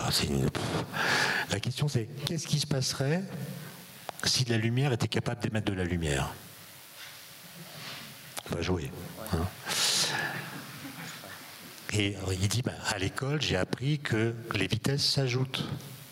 Quand je marche sur un tapis roulant, ma vitesse par rapport au sol immobile, c'est la vitesse du tapis roulant plus la vitesse de ma marche. Donc on ajoute les vitesses. Donc si cette loi est vraie, la lumière émise par la lumière devrait aller à deux fois la vitesse de la lumière. Mais si la lumière émise émet à son tour la lumière, quelle sera la vitesse de la lumière émise par la lumière émise? Trois fois la vitesse de la lumière, puis quatre, puis cinq, puis six.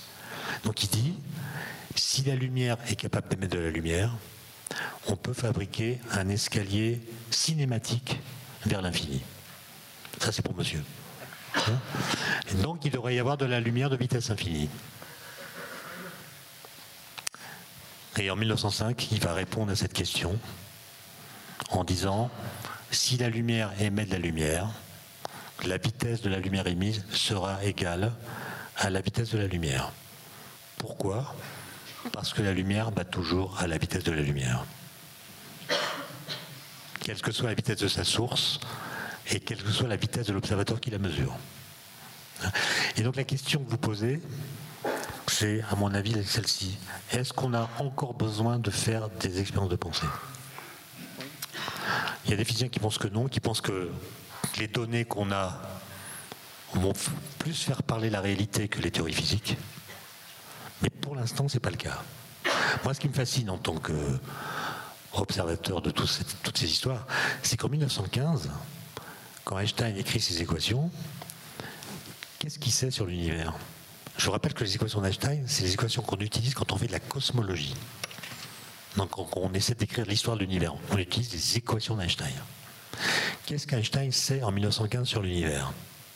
Par rapport à nous rien. En 1915, on ne sait même pas qu'il existe d'autres galaxies que la nôtre. On ne sait pas que l'univers est en expansion.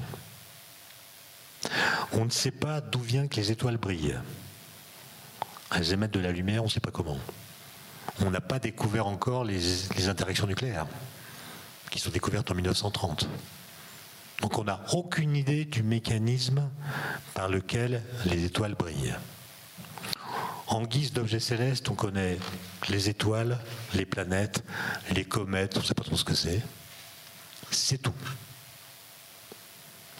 Einstein trouve les équations. Depuis, on a les trous noirs, les ondes gravitationnelles, les pulsars. On a compris la nucléosynthèse qui permet la fabrication des éléments chimiques. Et on a toujours les équations d'Einstein. Donc faites l'expérience de pensée suivante. Imaginez qu'on ait toutes les données qu'on a aujourd'hui, recueillies par des satellites, télescopes, accélérateurs de particules, collisionneurs de particules. On a toutes les données on les donne à un algorithme d'intelligence artificielle. Mais on n'a pas les équations d'Einstein. Est-ce que vous pensez que l'algorithme va trouver les équations d'Einstein? Non. Non. Ce qui provoque une guerre des anciens et des modernes dans les grandes écoles. Il y a les vieux, comme moi, qui essaient de convaincre qu'il faut enseigner aux étudiants les théories physiques parce que les théories physiques nous disent plus de choses sur la réalité physique que les données. Il y a ceux qui disent les données un jour nous diront plus de choses sur le réel que les théories physiques. Et donc il faut donner aux étudiants des cours de codage. Voilà, c'est la guerre.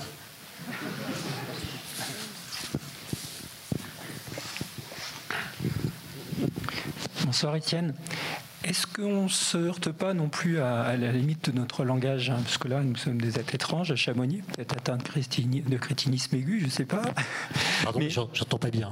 Euh, est-ce qu'on ne se heurte pas à, en fait, aux, limites du langage? C'est-à-dire qu'on a besoin de mots pour essayer d'interpréter une bride de, la réalité ou du monde qui nous entoure.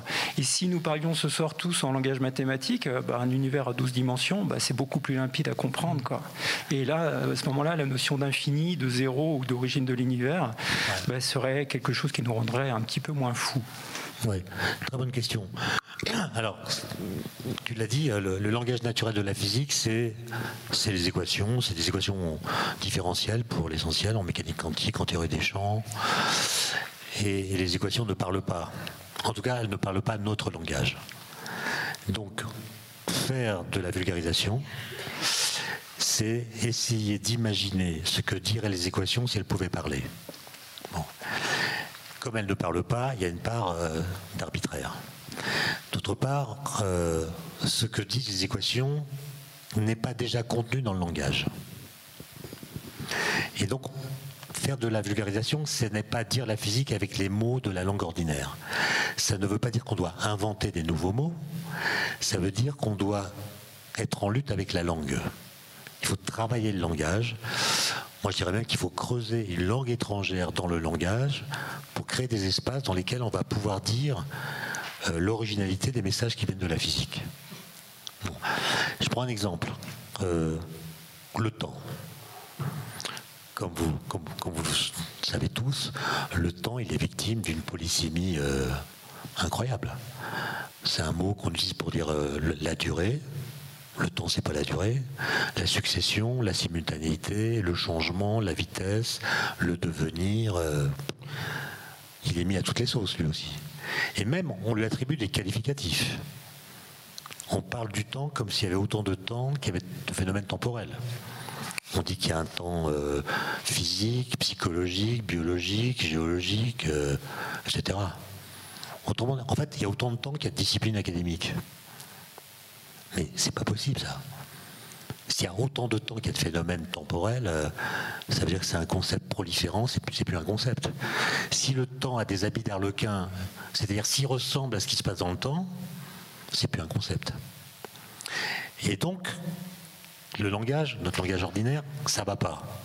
Ça ne va pas. Parce que notre façon de dire le temps peut déterminer notre façon de le penser. Et si on dit mal, on va mal le penser. Et donc il faut procéder à ce que Bergson appelait, non, Paul Valéry, pardon, appelait un nettoyage de la situation verbale. Bon. C'est pas une police de la pensée, c'est juste faire une critique du langage. La question c'est à partir de quelle base vous faites cette critique moi, j'ai longtemps pensé que c'est à partir de la physique. Le problème, c'est qu'il y a plusieurs équations en physique. Et elles ne disent pas toutes la même chose du temps. Par exemple, si vous prenez la physique de Newton, le paramètre t qu'on met dans les équations, c'est un truc très bizarre. Le paramètre t des équations de Newton, il ne dépend pas du temps. t n'est pas une fonction du temps. Il ne change pas sa façon d'être le temps au cours du temps. Il est indépendant des phénomènes et rien de ce qui se passe dans l'univers ne l'affecte. Donc c'est un temps très bizarre qui ne correspond nullement à notre façon ordinaire de dire le temps. C'est un temps qui passe pas en fait. Plutôt il change pas quand il passe. Rien ne l'affecte. Et donc comment comment comment dire avec des mots? Moi mon, mon truc c'est d'essayer d'être clair, pas d'être simple. Parce que quand vous êtes simple, vous faites croire que la science est dite par le langage. Être clair, ça veut dire essayer de comprendre ce que les équations disent, ce qui se demande un travail. Et une fois que vous l'avez compris, vous devenez mieux capable de le dire que si vous avez simplement simplifié. Clarifier, c'est le contraire de simplifier.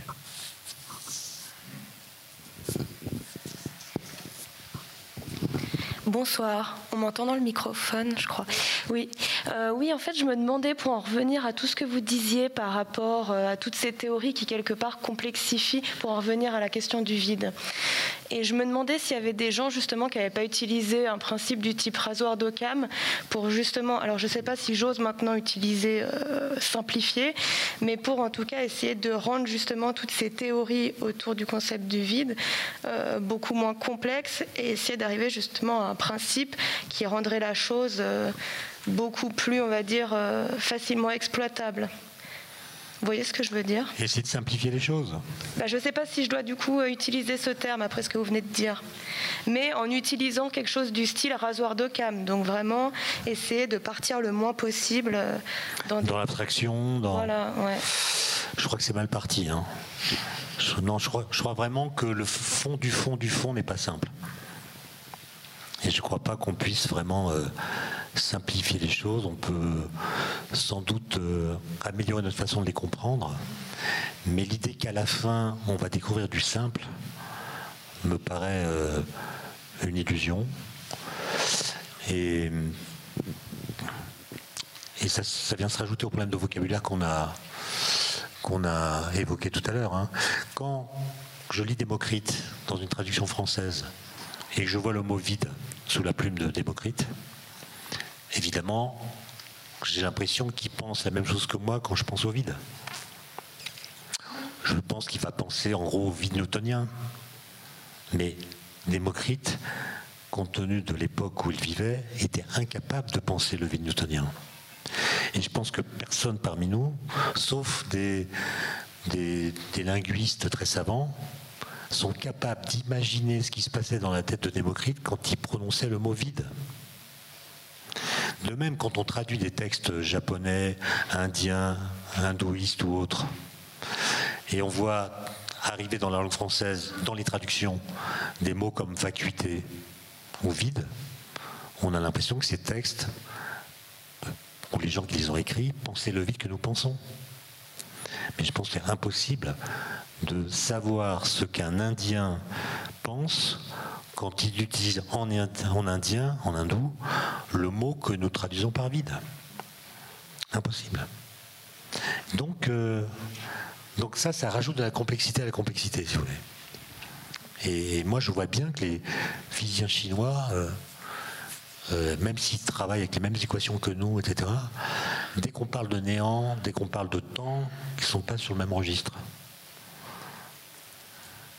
La, notion de néant n'existe pas en chinois. Donc quand on parle d'origine de l'univers, euh, ils ne comprennent pas. Pour eux, il n'y a que des processus. Donc il y a toujours quelque chose qui évolue. Il n'y a pas d'ontologie, il n'y a que des process. Donc voilà votre démarche, la salue. Hein. Mettre tout le monde autour d'une table pour essayer de converger euh, sur le vide, ça serait intéressant. Hein. Mais ça prendrait du temps. On va peut-être faire une dernière question, vu l'heure, s'il y en a une. Oui.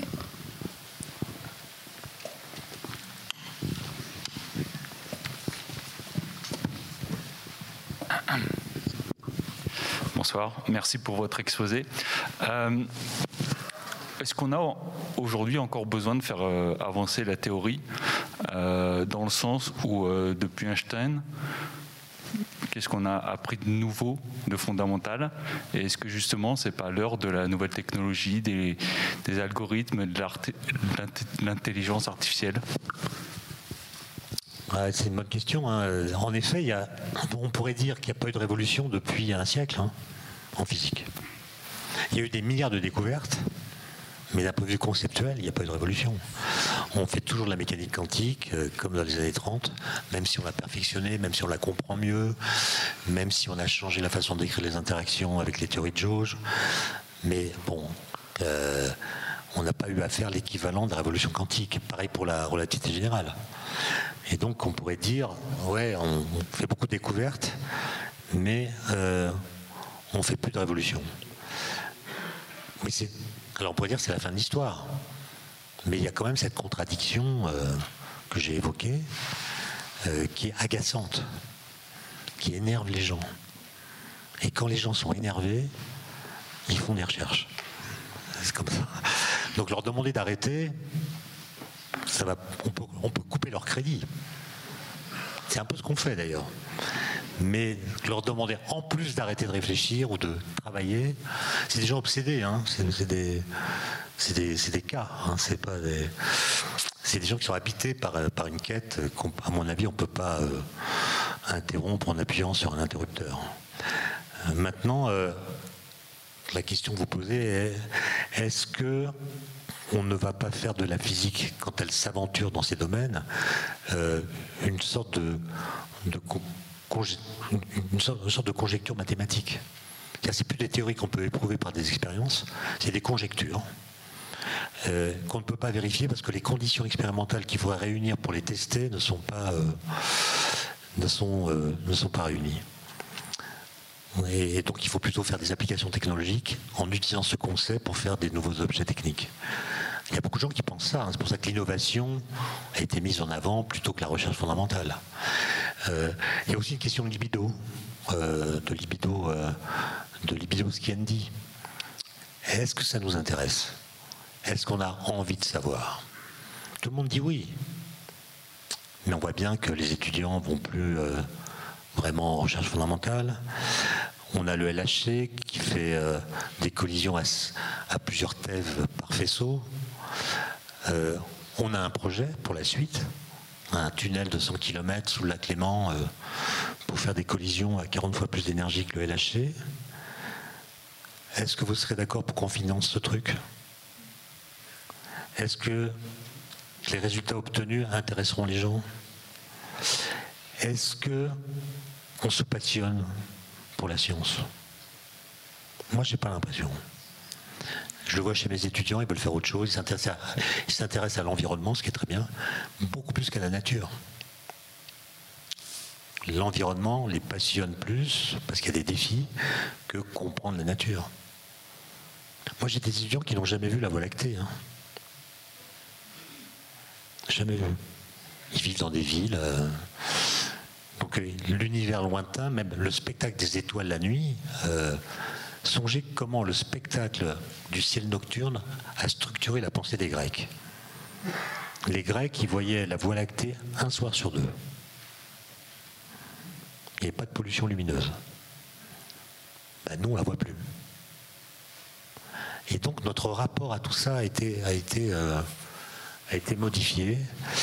Et, comme on l'a dit tout à l'heure en réponse à l'une des questions, euh, c'est quand même devenu très difficile. Euh, la, physique théorique dans ces niveaux-là.